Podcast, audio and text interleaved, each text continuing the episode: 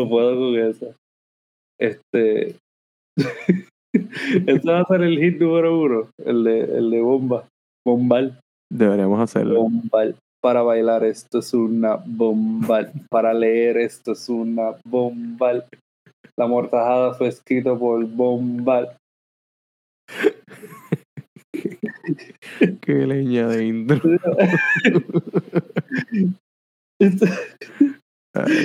Tienen que haber otros títulos, tienen que haber otros títulos. Podemos hacer un, un álbum entero de esto. De Probablemente. canciones literarias educativas. Como Kids Bop, pero Kids Read o algo así. Podemos hacer alguna referencia al álbum de Osuna, se llama Aura. Ah, ¿Qué te Genial. Y He estado aguantándome ese chiste todo el día, mano. Cada vez que digo Aura, los nenes. una Aura como Osuna. Verá, puedo poner una foto de Carlos Fuentes al frente Uh. aguantando un, un buque de rosa y como los labios. Me encanta esa idea. ¿Te gusta? Me encanta. Tienes la imagen como que Carlos Fuentes sin camisa y como que aguantando al frente de él de una manera bien apasionada un buque de rosa, Pecho peludo. pecho peludo. Mirada sensual.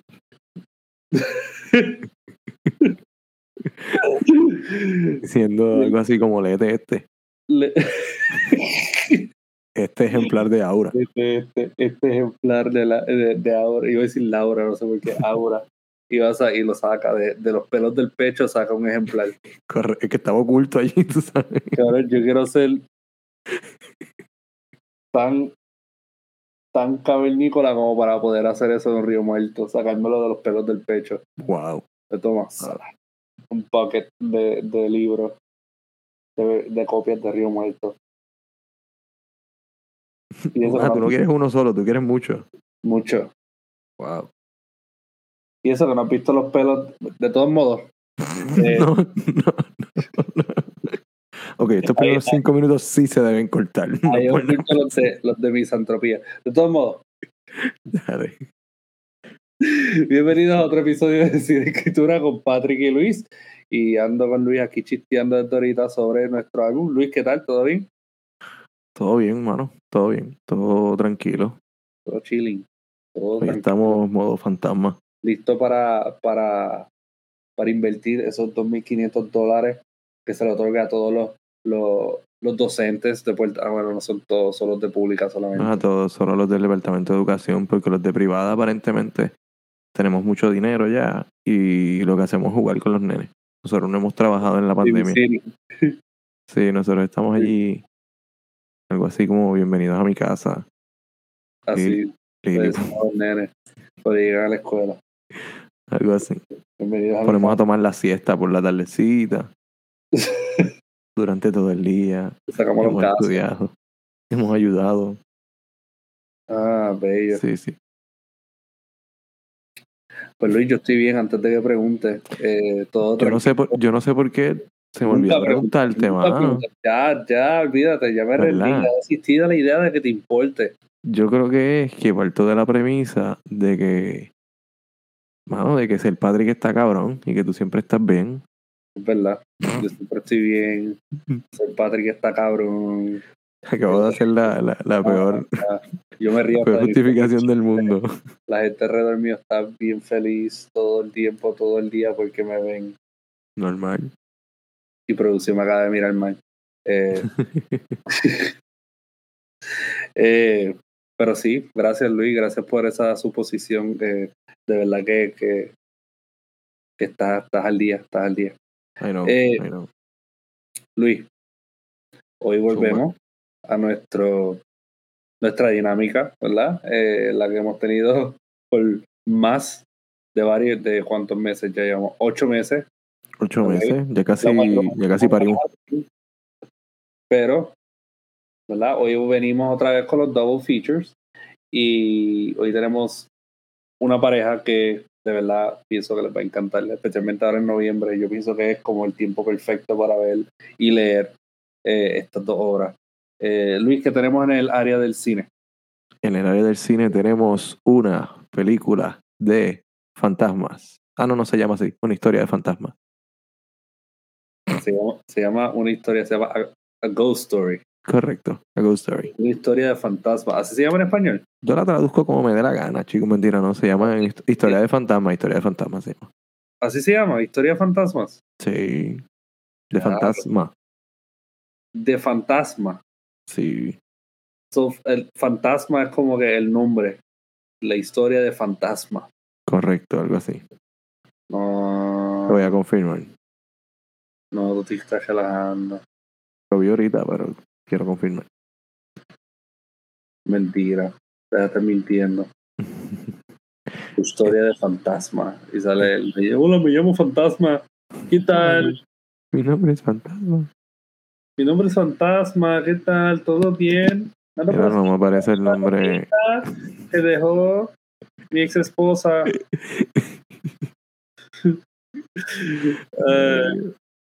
Pues mira, Luis, el área de la literatura tenemos hoy la amortajada por Bombal para escribir esto. Es una bomba, la escritora chilena María Luisa Bombal, la leyenda. En verdad, yo amo, yo amo como ella escribía, ¿verdad? Eh, amo su trabajo, su trabajo es bien refrescante para cuando, especialmente cuando estás corrigiendo muchos ensayos durante el día. Eh, tú lees a María Luisa Bombal y ella te preña los ojos con ilusiones. Wow. Wow. Qué poético. Siento como si ella fuera esta unicornia y en vez de tener un cuerno, tiene un falo y me No Yo sabía que esta imagen civil al garete. con su imagen. A la milla, yo lo sabía. Así yo siento, así yo me sentí leyendo la mortajada. Mm, No. No, yo no. Yo no. No, No. mentiroso. Yo sé que sí. Yo. Yo sé que sí. Yo sé que te penetró el alma. Pues mira, Luis, No me solidarizo con las expresiones de Patrick. Yo, bueno, ya llevamos tiempo, ¿verdad? Planificando este episodio. Eh, Sí, eso sí, eso sí. sí, llevamos más de un mes. Eh, yo estaba bastante motivado para esto, especialmente con el Ghost Story, ya que el Ghost Story yo la vi más o menos para este tiempo, justo después de María, by the way. De verdad. legalmente bajado a Ghost Story.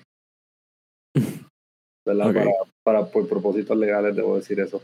Claro, claro. Eh, y yo la tenía en la tablet y pues pasó María y pues arrasó con Puerto Rico, eh, trajo Macondo y Bueno, Macondo ya estaba, lo destaparon. bueno, Macondo ya estaba, pero era más Macondo, ¿tú me entiendes? Sí, Porque sí, ahí, sí. ahí tenía los vientos, ahí tenía los, los huracanes. Eh, y cuando estábamos viviendo, ¿verdad? Como en los años, en los años 30, los años 20 en Puerto Rico, o quizás peor, eh, me puse a ver esa película una noche. No sé, yo, yo estaba como que super down. Yo dije, ay, esta película se ve como chill, se ve tranquila, se ve que no va a dar ningún problema existencial. Déjame ver esta película. Y una noche lluviosa, mientras las gotas del techo caían sobre mi cara, me puse a ver eh, a Ghost Story. Y honestamente me encantó. Yo no sé si era en la mezcla de todo, de que estaba lloviendo esa noche, yo estaba en la sala, eh, no había luz, tú sabes. Y pues quería ver algo así, medio vintage, por decirlo así. Y me encantó, me encantó la película. No la he visto yo de nuevo, yo creo que la vi una vez, o traté de verla otra vez desde ese, entonces. Eh, pero recuerdo mucho que, que me gustó, de verdad me pareció súper bien eh, la película. ¿Qué tú Ok. piensas de ella? Pues, pues mira, yo creo que, que de hecho lo hemos hablado ya algunas veces aquí, casualmente. El tema de los espacios, esta es la película que mejor explora ese asunto. Los espacios, la memoria, los recuerdos, eh, ese hasta Los cierto detergentes, ¿Cómo? los detergentes, con las sábanas. Ajá, ajá, sí, sí, sí. te entendí, te entendí. Eh, hasta cierto punto ese miedo de, de ser olvidado. Y por lo menos esa parte a mí me, en ese sentido a mí me trabajó. Eh, de que no importa cuánto te aferres, todo tiene un final, porque pues sí, porque todo va a tener su final y eventualmente va, vas a pasar al olvido, mano. Y pues no sé, eso no sé si desde la perspectiva creativa o como, maestro, dudo que sea como maestro, pienso que es más desde la perspectiva creativa, que el olvido es como que, ya lo cabrón, yo no quiero que la gente se olvide de mí, ¿me, ¿me entiendes? Fíjate, yo solía pensar así. Yo decía que quizás la única manera de vencer la muerte es a través de la literatura o de lo que uno produzca, ¿verdad? Aunque no siempre es la realidad, ¿verdad? Eh, no toda persona que se recuerda fue un literato en la vida. Pero eh, muchos escritores se recuerdan, ¿verdad? Se, se, se básicamente cimentan su existencia a través de sus libros. Pero algo que yo, algo que me trabajó después de ese pensamiento era, eh, yo podré disfrutar de esa noción de lo que es ser un escritor en la vida. O simplemente voy a morir y quizás por ahí anden mis libros y maybe en 500 años venga un nene del Hot Topic del futuro y encuentre el libro mío y diga, bueno, esto, está chulo. Yo no sabía que escribía algo en Puerto Rico. ¿Cómo hablarán un día que 500 años? No sé, mano, si existimos todavía. Maybe pasa como el cataclismo de Damocles y no sé, aquellas cucarachas o sabandías que crezcan a ser humanos de nuevo, pues quizás encuentro en mi libro. Wow, de poético. De todos modos, tiene que ver, ¿verdad? Tiene que ver con la Ghost Story. Así me sentí, en parte. Okay. De eso. Eh, ese, eh, y, era, un, era un miedo, en parte. Y después me topé con un escritor, eh, Michel Houellebecq, que él decía que, que él escribe como si él estuviera muerto y que el hecho de que él es escritor no fue un título ¿verdad? que él mismo se dio, sino que es un título que te otorga la gente. O la gente o decide si tú eres escritor o no. Lo cual es bien raro, ¿verdad? Porque hay gente que diría, pues yo escribo, soy escritor, ¿verdad? Ajá, ajá. No todo el mundo que escribe es escritor. Porque, pues, ¿Cómo fue? ¿Cómo fue? Perdón. Sí, pues mira, Michel Houellebecq decía que la gente le otorgó el título de escritor, que él no decidió ser escritor. Creo que él escribía. Porque eso no lo hacía un escritor. Sí, pero que el escritor ya, ya depende más del reconocimiento del otro. Exacto. Es la tesis, supongo. Y, hay gente que diría lo, opuesto. Diría, ah, pues yo soy escritor porque escribo. Y no hay nadie que me diga lo contrario. Ok, okay. Yo creo que yo he dicho las dos cosas. ¿Verdad? Yo siento que yo también he pasado por esas dos fases. Es que al principio uno quiere como autovalidarse en ese aspecto de que pues yo soy escritor porque yo escribo. Y siento la necesidad de escribir. Sí, sí. Pero en parte, pues. Y se puede decir algunos escritores que, por ejemplo, están muertos, pero yo no sé si esos escritores se denominaban escritores en, ese entonces. Eh, porque hay escritores que nunca se publicaron en su vida, lo vinieron a publicar mucho después. Pues, alguien descubrió que tenía talento y dijo, pues, está muerta esta persona, vamos a, a vender este manuscrito y pues Así suelen también esos, clásicos, ¿verdad? Eh, pero honestamente, ¿verdad? Viendo a Ghost Story y viendo esta continuidad de la vida y los espacios y cómo cambia todas las cosas. Sí. Eh, y cómo permaneció estático, esa relación que él tenía con ese espacio, a pesar el espacio permaneció como algo cambiante. Sí. Yo pienso que la literatura, ¿verdad? Como escritor, la literatura hace eso, en cierto modo, ¿no? eh, permanece estática en un espacio que está constantemente cambiando, con gente que, que es constantemente diferente, generaciones nuevas, viejas, ¿verdad? Eh, que pues esa película exploró, porque el fantasma estaba buscando, un, tratando de sacar un mensaje que ella había dejado. Exacto. Sí, cuando ella se muda. Sí. Y de todos modos, ¿verdad? Estamos, estamos recayendo en lo que en lo que siempre hacemos, Luis, que nunca explicamos de qué se trata la película per se, pero hablamos de ella. Este, ¿Puedes hablarnos un poquito de la sinopsis de la película? Claro que sí. Bueno, tenemos aquí a una pareja que vive en una casa, en una casa pequeña en Texas. Y em, se mudan, o antes de mudarse, ella le dice al, a su pareja, ¿no? que a ella le gusta esconder unas notas, que, que va a ser importante más adelante en la película. Una notita antes de mudarse, ¿no? Entonces, em, ellos se mudan a esta nueva casa, eh, escuchan algunos ruidos, me parece que escuchan algunos ruidos o hay alguna presencia de alguna manera sobrenatural. Sí, al principio era un piano, como del piano, sí, sí, sí. piano. Que va a ser importante porque vamos a más adelante vamos a ver de qué, de dónde viene todo eso. El asunto es que el, el estoy buscando el nombre y se me olvida. Y sé que son nombres bien simples. Sí. sí, que. Él se llama Sí y ella se llama M. Ahora sí. Eh, sí muere en un accidente. Y em, en lugar de irse al mundo de los muertos, él decide, al igual que Casper, quedarse en el mundo de los vivos como una especie de versión moderna de Ghost. ¿Te acuerdas de Ghost? Sí, va, de Patrick Swayze. Correcto. Ahora. Viene de Patrick Swayze. Sí, pero, pero ningún ningún fantasma como aquel, aquel era un fantasma sobón y bailarín. Sí, no, ser un fantasma sexy, va. Con musiquita sexy. Este no, este es un fantasma adolescente emo que, que dice, te, te voy a asustar con mi sabanita. Sí, aquí usaron el estilo clásico del fantasma. Claro, claro. Está escuchando, es el, fantasma con la sabanita y los ojos y ya. Si usted no, no sabe de qué estamos hablando, eh, haga el ejercicio y busque. No tiene que ver la película para ver eso, vea el póster y se va a dar cuenta de que eh, es el fantasma clásico, una sábana blanca, dos huecos en los ojos. Y tenemos a Casey Affleck, el hermano de Ben Affleck, eh, metido en esa sábana toda la película. Y Rooney Mara haciendo cosas. Se habla muy poco en esta película. Sí. Yo creo que las primeras líneas per se son como en cincuenta y pico minutos de la película. Empieza a rantear sobre el universo y mierda así. Sí. sí. Y de hecho, eso está ahí. Ahora mirando el póster de nuevo, hay como el backdrop, el fondo es como así como como una noche estrellada o algo así. Sí.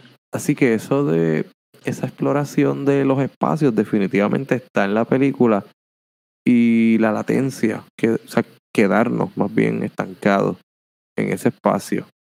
Eh, piensa como tal vez cuando tienes una memoria de infancia y la recordabas, qué sé yo, la recordabas un espacio, lo recordabas súper bonito, súper chévere. Y si tienes la oportunidad de regresar a ese lugar, cuando, cuando lo exploras desde la adultez y no se ve igual, es como una desilusión.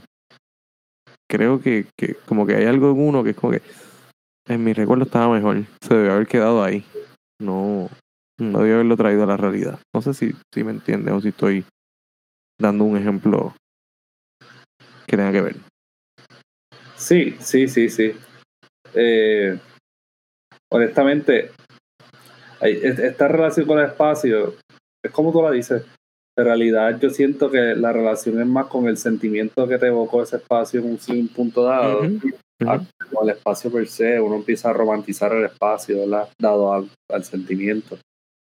Pero per se, ¿verdad? Eh, uno puede volver y tener una experiencia o, o, o borrar ese, ese espacio de tu mente como era y formar una nueva. O, o ¿verdad? puede evocarte los mismos sentimientos dependiendo en cuán similar sea al asunto o como te lo imaginaste, pero hasta el mismo espacio puede cambiar en tu mente ¿verdad? de los años. Así que eh, en realidad es una relación más compleja de lo que uno pensaría. Eh, oye, Luis, la otra vez estaba en una librería, eh, estaba en The Bookmark en San Patricio Plaza. Uh.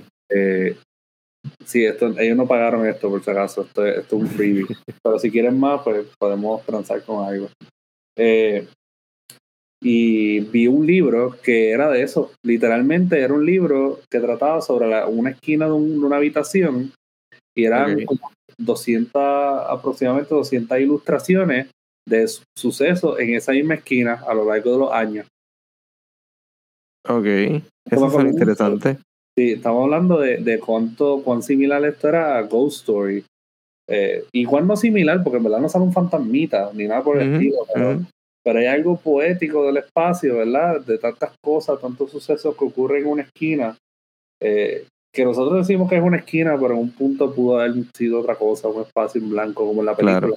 Dice que, o sea, técnicamente es la relación entre tiempo y espacio. Sí. Ese espacio y el tiempo fluyendo a través de él. Sí. Eh, y al fin y al cabo la película no te da una resolución, ¿verdad? El, fantasma está por ahí viendo los cambios, eh, escuchando conversaciones, viendo personas, llega a ir a un futuro, el fantasma trata de suicidarse. es que una de las cosas más irónicas del mundo. Y literal, y vuelve el fantasma, me voy a suicidar. Sí, pero me gustó eso, el, el time skip que hicieron, que como que él no se mata, sino que volvió al pasado, después el pasado llevó al comienzo de la película. Eh, eso, me, eso me pareció chévere, eso me pareció chévere. Sí, esas fueron de mis partes favoritas. Mi otra parte favorita es cuando apareció el fantasma de Keisha, que era la vecina, el fantasma vecino. Ese es el que le dice. papi. ¿En serio? No te estoy jodiendo. ¿En serio? Sí. Ya lo que campestre. Sí, sí, Ah, mira, sí, sí, sí, tienes razón. Pues claro que tengo razón, soy Patrick. Es verdad, es verdad. Spirit Girl. Sí, sí, sí. Mira, cuando sale el fantasma de Keisha, que dice como que, que estaba esperando por alguien y no se acordaba de quién era. Ok. Esa parte a mí me destruyó emocionalmente. eh, pues sí, ves lo que te digo. Que estaba esperando por alguien, no sabe quién era. Eso. Bueno, ahí fue que. Como que el diablo. Es verdad, cuando la gente se muere, eventualmente cabrón, los vivos siguen su vida, eventualmente te olvidan. Tú te mantienes como eso, como un, un recuerdo, una bonita memoria. Pero la gente te va a olvidar eventualmente. Sí, va. Eh, no sé, eso me. Ese me trabaja bastante. Este, eh, y va, va, va si viene de Kesha, mano. Eso vive destruyó. Ahí sale uno de mis magos favoritos que se llama Rob Zabrecki y sale que ah, sí. Eh, con razón te gusta esta película. Yo no sé, bueno, esta película es como un circo cuando tú miras el cast, pero está, funciona tan bien. Sí, sí. Estaba leyendo que esta película. Eh, ¿Cómo fue? Hay una canción que sale en la película que me gusta mucho. ¿Ah, sí? Sí, búscala. ¿Cómo se llama? no me acuerdo, son algo de, de, de When I'm Stressed o algo así, de buscarlo, lo voy a buscar. Ajá, tú lo que ibas a decir, lo que yo busco esto. El director, que también es el guionista, David Lowry, él básicamente esta película la filma como una especie de, o sea, como en, secreto, no, no le había dicho a nadie, sino que reúne a este grupo de actores, obviamente entre ellos Casey Affleck, Rooney Mara, eh, y les dice, mira, tengo esta idea, vamos a hacer esto. Porque esto viene de después de haber hecho unos proyectos más grandecitos, este es un proyecto menor o más pequeño en términos de presupuesto. Y cuando le presenta... ¿ah? 100 mil dólares. Pues sí, mijo, si, el, mayor prop era una, una sábana. Imagínate. Yo creo que los 100 mil se fueron en la casa que destruyeron, la casa que ella. Probablemente, exacto, fue comprando la casa. Eso fue todo. Y los demás trabajaron por pizza o algo así. Pizza party y ya. Final, como, como, cuando somos maestros. No hay, no hay premium pay, pero hay un pizza party el viernes que viene. Como una familia. Ahí estás. hay que darle la lava con el de la pechuga. Ay. Pero algo, diciendo el presupuesto.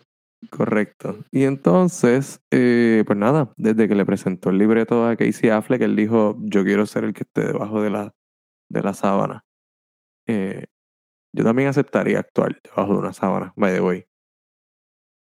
Y, y el tuyo sería un poquito más cómodo porque la forma de tu cabeza, porque eres calvo, quizás como que le caiga bien la sábana, no tenga como que mucho colchón ahí. Sería mejor, sería más redondito. Y lo mejor de todo, pueden usar una sábana de cuna. Pueden usar cualquier sábana. Pueden usar una mallita para ponérsela esa. Exacto. bello, bello. Mira, eh, fíjate, hay una parte que no me encantó cuando el, hipster empezó a hablar como que del universo y todo eso. A mí no me encantó porque se sintió preachy. Eh, sí, porque te están diciendo hacia aquí va la película. ¿La película? ¿No la entiendes? Ah. Correcto. pues te voy a resumir la película en un minuto. Correcto. Pero de nuevo, ese era yo borracho cuando estaba en, en, en mis primeros años de universidad. Literal. Ok. Era yo. Teniendo una crisis existencial. Sí, sí. Sí, después de dos cervezas. Como que. ah, Después de Oh. una medalla y media. Sí, el gobierno tiene carros que corren con agua, cosas así. De verdad. Yo me la agradecía esas pendejadas, Pero sí, yo ponía como que la depre, hablar del universo, la vida, la muerte. No empieza. Y la ¿Cómo gente. identificar, miraba cómo como- identificar a, un, a un filósofo borrachito? Sí, Tú sabes que, sabes que nada importa. Sí, La gente que nada importa, cabrón. Al universo no le importa lo que pasa en la Tierra. Es más, el universo no sabe ni que existimos, no reconoce nuestra existencia. Y tú te estás preocupando por la universidad, por los rodando la roca, sigue rodando la roca en la colina, nunca termina. Sí, sí. Esto es como perseguirse la cola. ¿Tú has visto un perro persiguiéndose la cola? Eso es la existencia humana, chicos. Vamos siempre detrás de la felicidad. Nunca la vamos a encontrar. Y, y la gente al lado, loco, yo quiero mi cerveza, dame en paz. O sea, déjame tomarme mi maldita cerveza en paz. Debe cogerme el break y yo ahí. Le meto un botellazo. Es como si jangueamos durante el mismo periodo de nuestras vidas. Ah, pero ese soy yo en cualquier momento de mi vida. Ah, bueno, eso sí es verdad. No eres especial, nada es especial. Sí. Ni los que van a Mr. Special. Porque tú eres especial, que eres Qué porquería. tampoco es un anuncio pagado. Eh, Están dando demasiados anuncios aquí. sí, demasiado. Y esta gente no Fíjate. nos va a pagar. Dale. La película, la estética per se, lo que son las, las sábanas y lo que es el, el Super 8 film type thing que tenían, como que era Ujú. bien raro y el ratio cuadrado, me gustó bastante. Y no es de extrañarse que este director en parte pues juegue mucho con la edición y cosas así, aunque en realidad Pete's Driver no la he visto, eh, no me importa mucho. Eh, pero en cuestión de esta película y The Green Knight, que fue la última que tiró, y esa Ajá. película está súper buena. Eh, a mí me encantó eh, The Green Knight y mucho de eso fue por la edición que la hizo, la editó el mismo director. Así que vayan y compren Green Knight. The Green Knight él también la editó, de hecho. Para que vea, eh, en realidad él, él, hasta, él, él parece que es bien, eh, eh, ¿cómo te puedo decir? Bien dado en todas sus su facetas a lo Sí. que es Dos- la aquí dos cosas. toda esta. Ah, Dos cosas. El tipo es súper talentoso, que no no lo dudo. O tiene que ser súper jodón. Y dice, no, no, no. Yo voy a hacer esto yo porque yo no quiero que nadie meta las manos aquí. Sí, yo creo que sí. Él, él, es- él se adueña mucho del proceso. Yo creo que es eso. Pero en realidad, sí, yo creo que es eso. Él se adueña, él se adueña mucho de, de- del proceso. Porque The Green Knight, por ejemplo, él, él estuvo un buen rato. Tanto así que él agradeció el COVID porque el COVID atrasó el release date. Y pues, Ah, ¿verdad? Sí, sí, sí. The Green Knight completado. Que de hecho valió la pena, mano. The Green Knight es tremenda joyita, ¿viste? No la he visto, me siento, me siento mal, no la he visto. Yo fui a ver el cine. La única crítica que yo tenía es que todas las películas de A24, después de Ari Aster, todos los momentos de, atenci- de, de tensión en una película son Ari Aster. Con ¿En qué sentido? Ah, Ah. La imagen es rara y las caras jodidas y, y mierdas así. Como Sí, que, ya entiendo, ya entiendo. O sea, como, como que han heredado la estética de él. ah, chacho. Esta película tiene una, una parte que yo dije, esto es Ari Aster, hermano. Esto es él puliéndole a Ari Aster. Puliéndole la lanza a Ari Aster. Pero en realidad, poniéndole Eh. lanza. sí, sí, porque como la película es medieval, Sí, sí, sí. puliéndole la lanza. Qué porquería, pero me da mucha risa. Pero The Green Knight, The Green Knight es tremenda película. Honestamente, a mí, a mí me gustó mucho. Eh, yo me la quiero comprar. Es bella, es bella. Y deberían hacer que sea, no sé, no, no diría un Criterion, pero ¿verdad? está por ahí, está por ahí. Está ¿Hay bonito. alguna? Voy a preguntar esto desde la ignorancia. ¿Hay alguna película de A24 que ya está en Criterion? Fíjate, desconozco. Mi respuesta rápida sería no, pero no sé. No, o sea, no. Des- desconozco, por eso te digo, desconozco, pero yo creo que no. ¿Verdad que no? Yo creo que no hay, no hay alguna, yo no sé si es que ellos no venden sus derechos a este tipo de... ¿Y cuáles serían los criterios para entrar en Criterion? ¿Viste lo que acabo de hacer ahí? Pues, eh, si tú vas a Criterion, Te lo dice, canto de vago. te dice los fucking crite- los criterios. ¿Tienes duda? Búscalo tú. En Criterion, eh, literalmente hay, hay un foro que te dice como que cómo, cómo vienen las películas Criterion y, y todas esas madres. Eh, Ok. Supuestamente tiene que ser una película que sea bien significante para la cultura, donde está... Y, Algo así como dominicanos.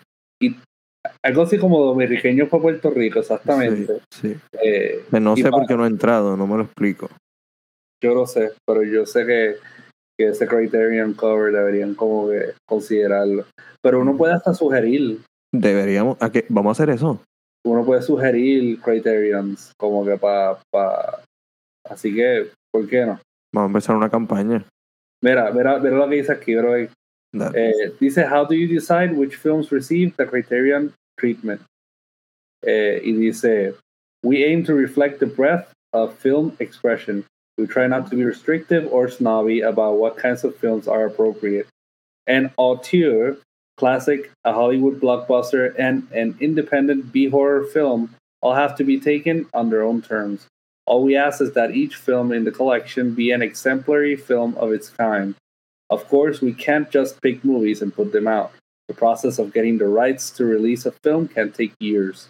Even if we want a film, we can't work on it unless the film owners grant us the rights to do so. Ok, pues ahí tenemos una de las razones por las cuales probablemente las películas de A24 no estén ahí. Eh, probablemente, exacto, probablemente. Supongo que ellos salen mejor vendiendo, o sea, distribuyendo sus propias películas que cediendo, cediendo o llegando a algún acuerdo con Criterion. No, no sé, de verdad estoy hablando desde la ignorancia. So, no sé. Sí, sí, probablemente. Pero como yo nunca he vendido los derechos de una película, pues tú sabes. Eh, algún día, algún día tú vas a tener tu película en Criterion. Los cinescrotos, la película. Eh, de todos modos, Luis, eh, volviendo a Ghost Story, no sé Sí, si deberíamos volver a Ghost Story. un de Ghost Story. Eh, yo creo que tiene bastante back- background para hablar de eso, del proceso y todo eso. Eh, de todos modos, este director tiene ¿verdad? una atención a detalle increíble. Eh, especialmente cuando veas sus películas, vas a notar que la edición es gran parte ¿verdad? De, del storytelling. Y hay muchas películas que no utilizan la edición para llevar un mensaje, lo cual es uno de los pues, errores más grandes en cierto modo, porque la edición de una película definitivamente le añade a la experiencia.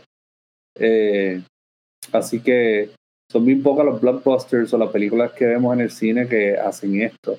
Eh, Sí, que le prestan atención al, al- en detalle a la edición. y esta cuestión de la, la continuidad de la vida, ¿verdad? Y lo que, eh, el, si- lo que es la cuestión del significado más allá de la muerte, ¿verdad? O, o que, o que tiene esta, esta fuerza, ¿verdad? Que lo lleva más allá de, de nuestro físico, de nuestra carne.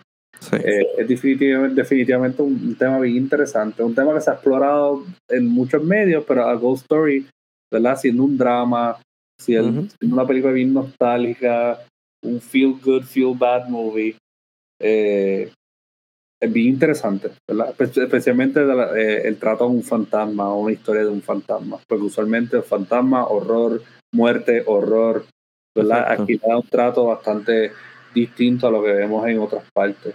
Así que de- definitivamente, y vayan a verla, ver- ¿verdad? Es bien corta la película. Pudo haber sido más corta si no hubiese incluido una escena donde eh, Rooney Mara está comiéndose un, un, un pie por, por Durante siete- 45 minutos. literal. Eh, yo lo entiendo, yo pienso que es como que para estirar el chicle, porque Ujú. pues la película, la, la, la escena sí la añade a la película, ¿verdad? Sí. Pero la primera vez que yo, yo vi esa escena, yo quería matarme. Yo quería unirme al mundo del fantasma. Pero ¿cuánto dura la escena? Yo no sé, este, ¿Como siete minutos? ¿Cinco minutos? Yo no sé, se sintió como, como, Creo, creo que son como cinco minutos. Pero lo que sintió como que como demasiado. ¿tú me sí, lo, que logra en cinco minutos lo puede lograr en dos, tal vez. Yo no creo que él tenía un timer diciendo, ok, Cuatro ahora porque se lo-. Pues mira, vaya. Digo, So, tampoco y, es tanto. y el, y el, no, no, pero eh, eso es cuando ella se está comiendo el, el, el, el bizcocho. Pero la escena antes de esa dura cinco minutos. O sea, si tú sumas, sumas las dos, ella en la cocina y ella comiéndose el maldito pie, pues ahí tienes 10 minutos. ¡Pa! En una. Jódete. Sí, Este, está, está fuertecito. Así que la película pudo haber durado. Es más, tengo una teoría. La película Eh. no llegaba a los 90 minutos y él dijo, tenemos que volver para grabarla ella comiendo. De hecho, el director, el director dice como que dijo que era a propósito y que pues eh, quería que fuera un momento bien íntimo entre nosotros y, y la, la, la Oh, nice. y que sí él esperaba que la gente como que iba a irse durante esa escena, como que él esperaba que la gente iba a decir, ah, pues, se joda, eh, me voy. Pero en realidad él decía que esto le añadía más a la intimidad. Yo en realidad ¿Qué tú crees? ¿Qué tú piensas de eso? está nice, pero es que tú, tú estás arriesgando la integridad de una película entera, ¿verdad? Eh, un mensaje que, que es bastante grande con una escena que en realidad puede funcionar como no. Porque y si yo en momentos no me siento lo suficientemente canalizado emocionalmente para hacer, para, Sí. para durar eso. Aunque honestamente, los primeros 25 minutos de la película, que esos vienen antes de esa escena, Ujú. sí y no son suficientes como para canalizarlo. Es, un, es, un, es una apuesta lo que él está haciendo ahí. Ahora, si tú hubieses puesto eso quizás al final, antes, antes de que, no sé, otra parte donde tú, tú tuvieras escenas que fueran un poquito más cortantes y te hicieran sentir verdaderamente en el mood, ¿verdad? Y adentrado en la película, quizás. Pero en ese entonces yo no estaba muy adentrado. O sea, en realidad, cuando yo la vi la primera vez me desesperé un poco. Ok. Yo, cómete el odio bizcocho. Avanza y trágatelo. Avanza y traga, vamos. Toma agüita, toma agüita. Ya. Soy yo hablando la Joan. Come, traga, toma agua. Mira, vamos a la mortada. Vamos a la mortajada. Luego para hablar de la mortada. Mira, pero antes de hablar de la mortada, si este es el primer episodio que lo escucha, que hoy estamos como que en la depre, pero eh, si este es el primer episodio el garete. de escritura, eh, y quieres convertirte oficialmente en un cine escroto, puedes Yes. ir ¿verdad? a nuestro catálogo y ver el resto de eh, nuestro episodio. Eh, de hecho, en el mes de Halloween tuvimos eh, varios episodios por temática. Hablamos de cultos, asesinos en serie, true crime, hablamos sobre muchas cosas, fantasmas también. Antes de eso, ¿verdad? Estuvimos haciendo esta dinámica con los dos features, hablamos de Talpa con Hellraiser, eh, hablamos de otros escritores como Julio Cortázar, Lorenzo Quiroga, It's eh, and Robot Dreams. Paro Dávila, ajá, Ex Máquina, películas como Ex Máquina.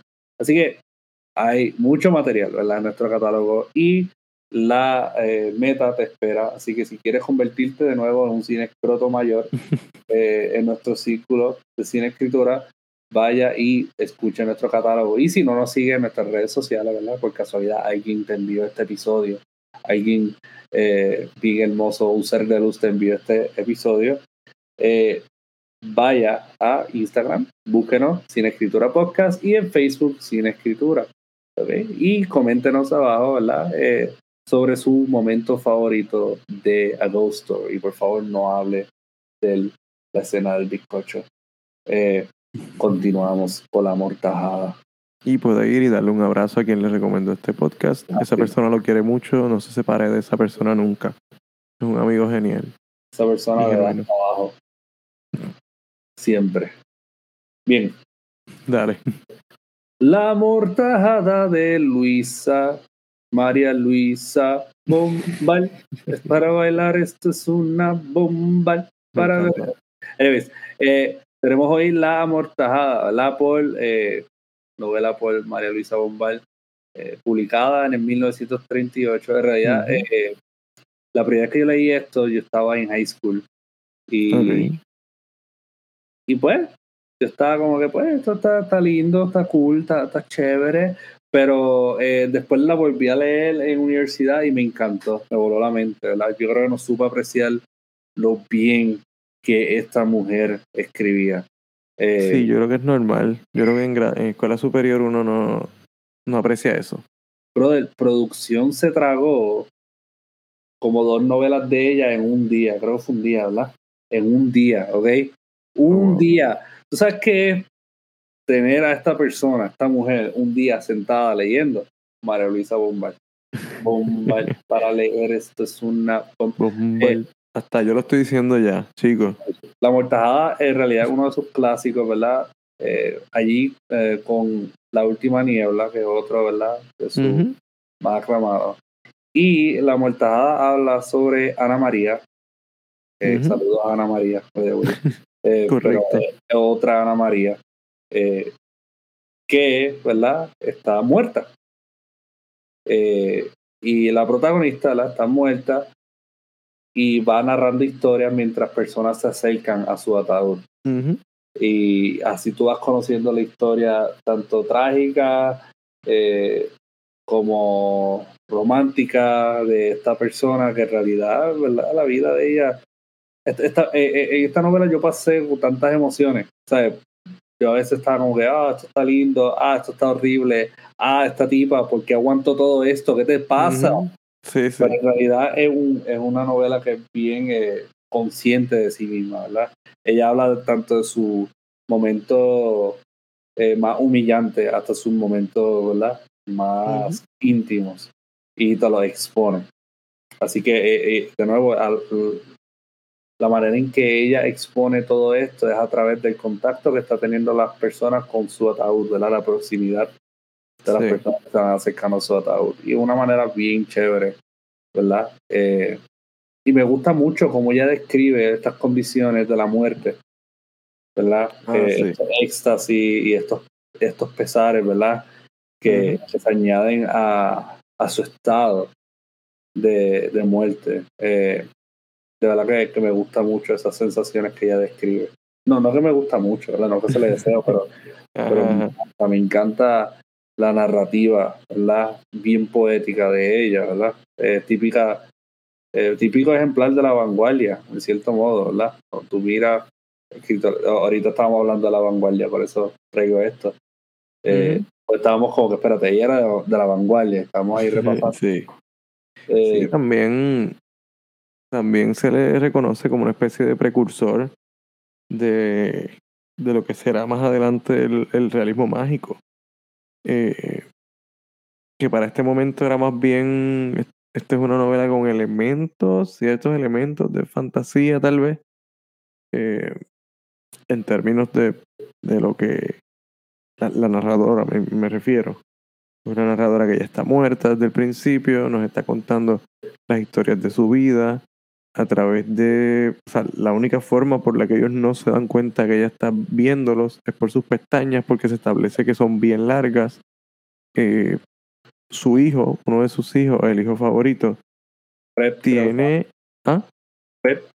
Exacto, se, se da a entender de alguna manera que tiene como una especie de sexto sentido o de que, que es como un personaje un tanto misterioso o hasta especial y, eso se pudiera ver tal vez como un elemento eh, real maravilloso, de realismo mágico tal vez. Sí, eh, y también muchas de las descripciones, eh, si uno empieza a hablar de realismo mágico, ¿verdad? Y hablamos de figuras, por ejemplo, de, como Cortázar, ¿verdad? Que eh, podemos hablar sobre cómo no todo el tiempo ellos aludían a elementos fantásticos para darte el sentimiento de que había algo fantástico. Correcto. Eh, muchas veces lo que era el desdoblamiento, ¿verdad? lo que era el, tiempo, el espacio, y el jugar con esas dos cosas eh, te daba este sentimiento de, estar fuera de este mundo o, fuera de la realidad en la cual se encuentra el personaje. Así que, es lo mismo que le pasa a ella. Exactamente. Y lo mismo que podemos eh, también hablar de A Ghost Story. Exacto. El personaje está en, una realidad que no es la suya, ¿verdad? Pues ya no, ya no existe ahí. Todo su, su tiempo, el tiempo en el que él está es atemporal, eh, está fuera del tiempo, Solamente está en el espacio, eh, en el mismo espacio y el tiempo sigue mientras él está ahí. Así que lo mismo se puede decir de, ¿verdad? La protagonista, en cierto modo, ella está muerta, pero la narrativa viaja tiempo, ¿verdad? La narrativa se conecta a esta gente y, y te da este flush de imágenes y de situaciones que ocurrieron. Eh, así que esa sería una de las conexiones, ¿verdad? Eh, que podemos, ¿verdad? Tirar ahí entre sí, me parece... y, y, la, y la película. Exacto, me parece que sí que, que como te digo, eh, pertinente este asunto de, de, la relación que hay en tiempo y espacio en ambas obras, porque ella está limitada en tiempo, digamos, o encerrada, porque está muerta, pero en el caso de la, de la amortajada, ella no está limitada en espacio porque a través de la narración podemos ir hacia esos lugares.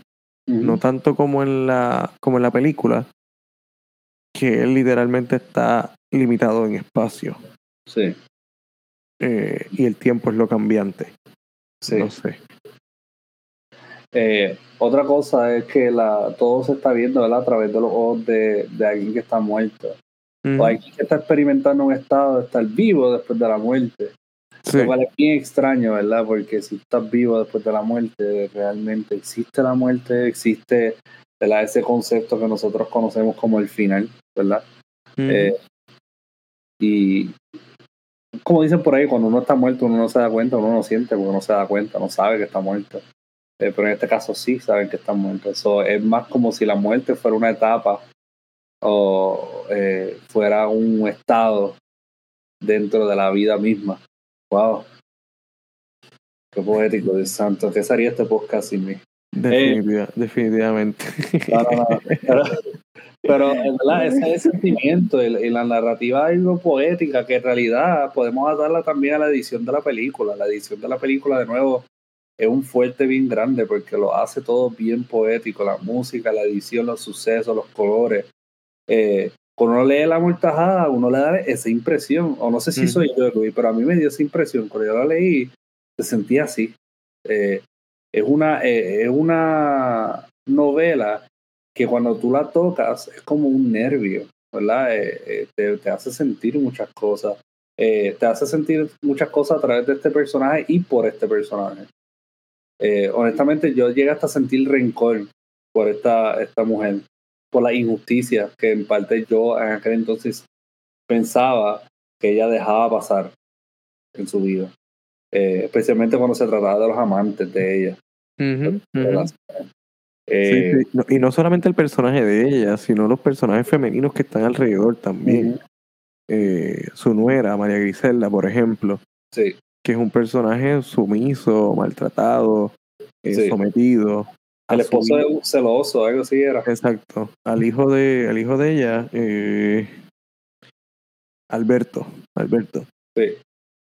Y el, de hecho, Alberto, ella se refiere a Alberto como el esposo de María Griselda, no como su hijo. No como su hijo. Sí, que nos habla del, del conflicto este que hay porque según ella vive en un matrimonio infeliz, o vivió en un matrimonio infeliz con, con Antonio, pues lo mismo ella ve que le pasa a su nuera eh, la hermana también, Alicia, entiendo que su marido también la maltrataba. O sea que hay una especie de, de relación. Eh,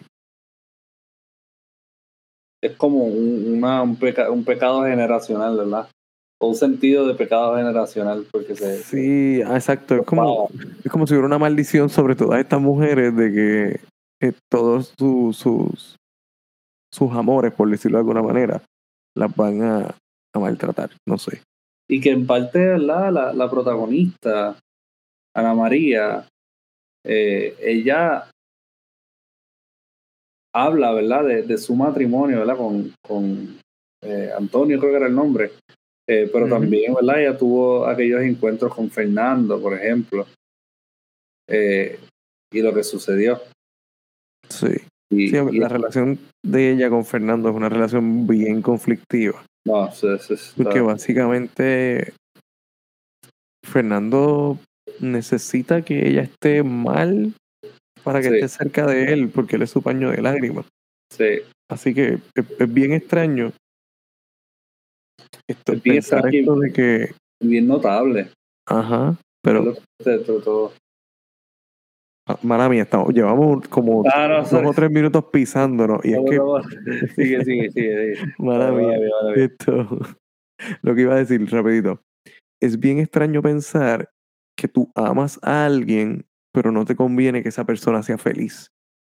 Tú necesitas que esa persona sea triste, o sea, esté triste, sea miserable, porque esa persona solo te busca en sus momentos más bajos. Y tú lo sabes. Y por eso tú la amas, pero para poder compartir con ella, necesitas que pase su vida infeliz. Eso está cabrón. O sea, eso, eso crea de entrada una relación bien complicada, bien conflictiva a mí me gusta que tú usas esas palabras, complicada, conflictiva, porque mucha gente usaría esta, esta, la palabra tóxico para describir algo así, ¿verdad? Todos mis estudiantes lo dijeron hoy y les dije, prefiero no usar la palabra porque, Dios mío, que mucho la gente la usa, está tan prostituida que... Bien prostituida.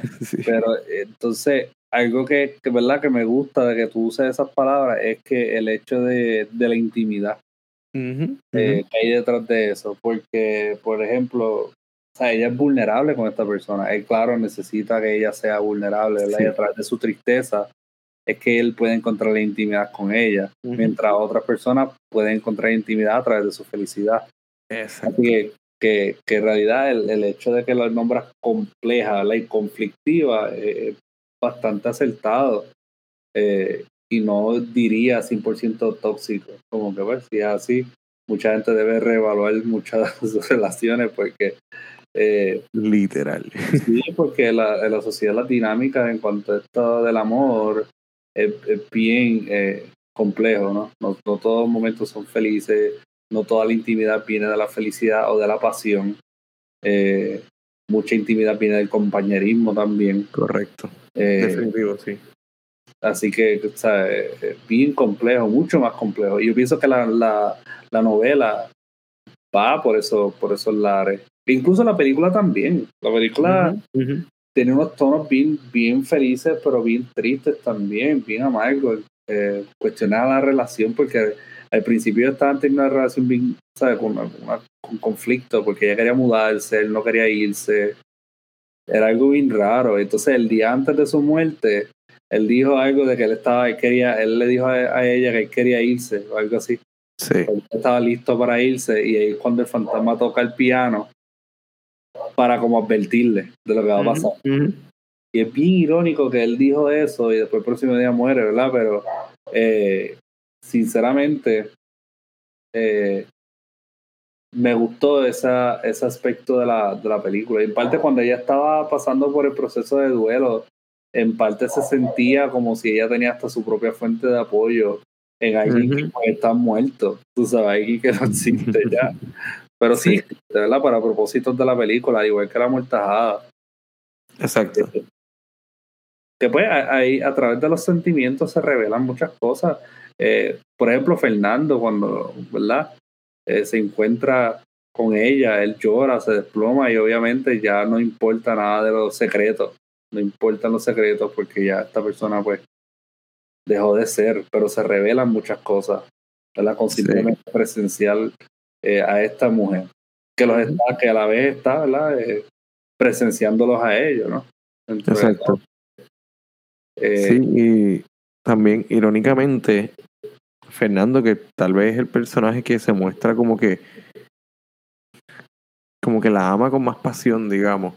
Sí también es el que se alivia, se siente aliviado cuando ella muere, porque precisamente como la, la relación de ellos requería tanta energía emocional, pues e, es una carga tú tener a alguien que te está contando todos sus problemas todo el tiempo. Y a pesar de que él no la consolaba ni nada, pero eh, pues supongo que, que, sí venía con una fuerte carga em, emocional. Eh, caramba, iba a decir algo más sobre un comentario anterior que hiciste. Estaría genial que me acordara ahora, pero se me fue. Eh, tendría que gastar una hora más de mi vida para acordarte todo lo que dije.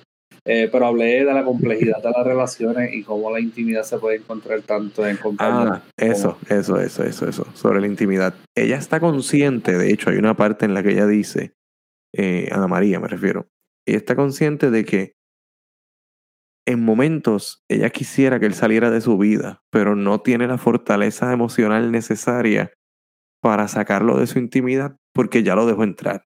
Por eso es que él se convierte en un amigo tan cercano a ella Aparte de que él se gana a los nenes también. Eh, y cuando comparten los hijos, eh, como que lo, tratan bien y eso lo han aceptado. Quien en parte de lo que tú mencionas, esa intimidad que se da un poco por la necesidad de afecto o por la necesidad simplemente de ser escuchado, pues él se aprovecha de esa, de esa necesidad de ella. Y ahí desarrolla entonces esta relación eh, así conflictiva, como dije ahorita. Y eh, sí, sí, es verdad. Eh, hay su mérito dentro de todo, ¿verdad? Eh, y esto lo comprueba. la mortajada, el hecho de que te hace sentir tantas cosas diferentes, muestra la complejidad detrás de los diferentes tipos de relaciones, la intimidad detrás de todos esos tipos de relaciones, porque no te habla de solamente un tipo de relación, ¿verdad? Te habla de muchos de los seres queridos que ella tuvo. Eh, no solamente los amantes, ¿verdad? Y, y es una novela tan completa, para mí yo la sentí bien completa. Eh, yo siento que todo el mundo debe leer esta novela aunque sea una vez en su vida. Una vez. Dale en depre y salir con tu vida. ¿Verdad? Y, y en realidad no ni tanto caer en depre, pero es que ver la película, la, la novela y la película también ambas te dan este sentimiento nostálgico, es como un agridulce. Eh, y el hecho de que el personaje cae en cuenta al final de, de muchas cosas, ¿verdad? Y hace todo tan conscientemente que, que, que, le duele a uno leerlo y duele a uno verlo. Al final Fíjate, story es más o menos así. Eso mismo te iba a decir, que hay una conexión también en los finales porque sí se da como una especie de, de catarsis en, en ambos personajes hay un, sabemos una resolución. Ella opta al final por la muerte, la transición de la muerte y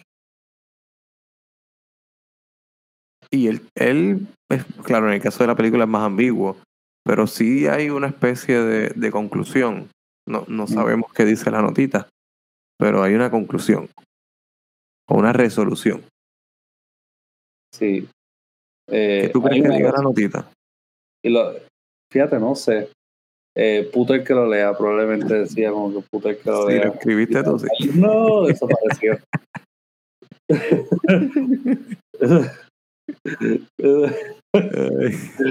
¿Tú te imaginas haberle esperado siglos para esa pendeja? Está, está fuerte, está fuerte. Eso sería bello, eso sería hermoso. No, no, pues en realidad no sé qué era lo que él estaba buscando dentro de todo. Quizá. No sé. Me vi que lo perdonaba, en cierto modo. Y yo no es por irme cliché, es que en parte pues había mucho roce el, comienzo de, la de esto por su relación y pues, él, él, tampoco era muy fácil. So, vi algo relacionado a él. Él era músico, ¿verdad? ¿Ah? Él era músico. Sí, él era músico. Normal, no era fácil como todo artista. Mira, by the way, la canción que yo mencioné ahorita se llama I Get Overwhelmed por Dark Rooms. Ah, eso fue lo que me escribiste aquí. Sí, sí, sí. Te voy a decir algo. ¿Qué? Lo que tú escribiste en el chat, de momento yo lo leí literal. Y yo, ¿por qué Patrick me está contando ahora esto? ¿Cómo que lo cogiste literal? Léelo. Fuera del contexto de una canción. Ah. Que, Aquí sí, yo como que hicieron su secreto. Yo le Ay. escribí a Luis, I get overwhelmed por dark rooms. eso era lo que yo pensé. Y él, oh, los cuartos, los cuartos oscuros le dan, le dan ansiedad.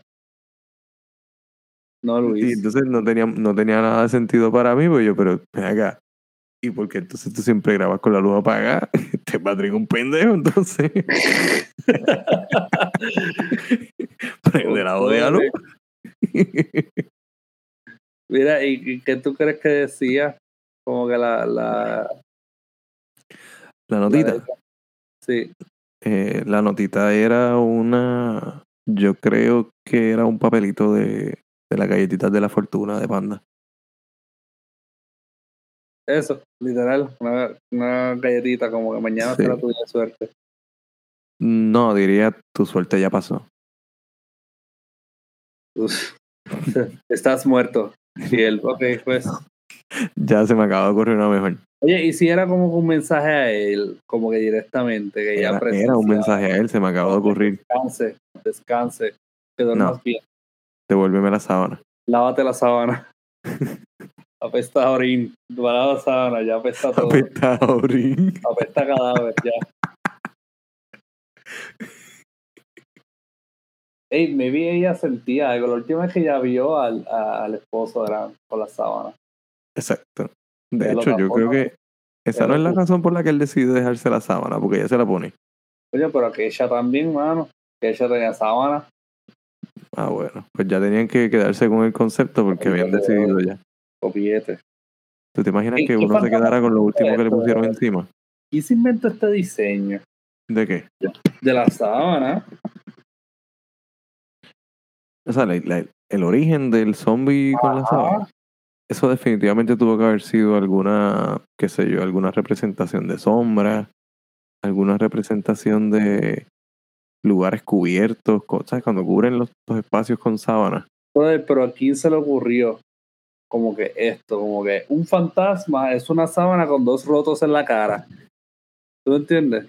De verdad que no sé, pero, pero sí, sí, se, te- suena como algo que siempre ha existido, pero obviamente alguien se lo tuvo que haber inventado. ¿Verdad? Sí. Yo, yo voy a buscar, yo voy a buscar, yo busqué quién se inventó esto.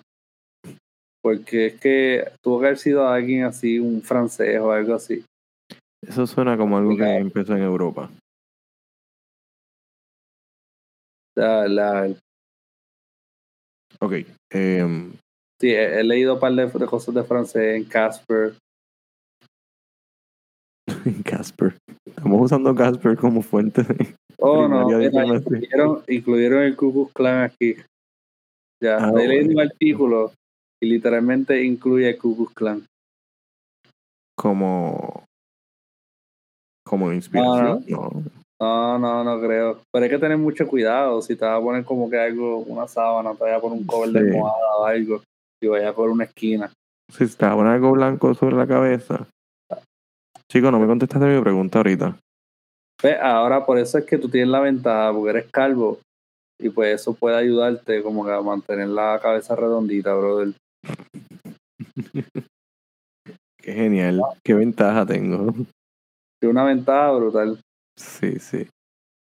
O sea, puede ser como que el, el, el jazzista más discreto del mundo. Y eso no lo sabemos. Ah, pero no, no estábamos hablando de yo fantasma. Ah, sí, sí, también. Ok, ok. Claro, por supuesto. Por supuesto, claro. Anyways, pero buscaremos, buscaremos quién, quién fue. Eh, Llevamos todo este rato diciendo cualquier cosa para que Patrick pueda buscar eso. Ya, ya, ya, ya vamos a cortar, vamos a cortar. No sería todo por ahí. De todos modos, eh, vayan, vean a Ghost Story, es verdad corta la película, eh, pero es muy buena. Ujú, Está Eh, disponible en Netflix. Está disponible en Netflix y La Mortajada está disponible en cualquier librería, literal. Just vea cualquier Literalmente librería cualquier librería. de Genosa Sacra y Sí. Va a encontrar La Mortajada. Como que todas las librerías tienen La Mortajada. Es Correcto. tremenda obra, deben tenerla, es un clásico. Vayan y lean a María Luisa Bombal para ver. eh, ya, voy a dejar ese chiste. Dios. está en Netflix la película y creo que ya lo había dicho, pero lo repito. Y lo mejor de esta película es que si usted le quiere dar para adelante a la, peli a la parte de la chica comiendo, solo dura 40 minutos. Solo, dura 40 minutos. Así que vaya de una hora y media a 40 minutos con darle fast forward a ella comiendo. Con un simple paso. Con un simple paso, eso es todo. Eh, bien agradecido, ¿verdad? Por todo su apoyo, por todo su amor, su cariño y por escucharnos eh, todos los jueves. Que casi cumplimos un año. Estamos bien contentos, ¿verdad? Por esta experiencia que nos, nos ha otorgado. Y volviendo a lo que dije ahorita, ¿verdad? De que tanto eh, un escritor, ¿verdad? Lo hace el público, ¿verdad? Ustedes, ¿verdad? Definitivamente nos da eh, esa fuerza para todos los jueves traerles un episodio. Así que estamos bien agradecidos y les enviamos un abrazo a todo el mundo, todo lo que nos escucha en Latinoamérica, en el Caribe, en Norteamérica, en Europa, bien agradecidos. Y espero que ¿verdad? les sigan gustando nuestros episodios. Súper. Se cuidan. Me, encanta lo expresivo que es Patrick y yo lo mato con un se cuidan. Súper, cuídense. bueno, pero es importante, ¿sabes? Cuidarnos es importante. Claro. Vamos a dejar esto hasta aquí. Vámonos. Literalmente se, acabó de tirar una puerta en casa, ¿ok? ¿De verdad? Ok, es momento de acabar esto. Cuídense mucho. Nos vemos en la próxima. Bye.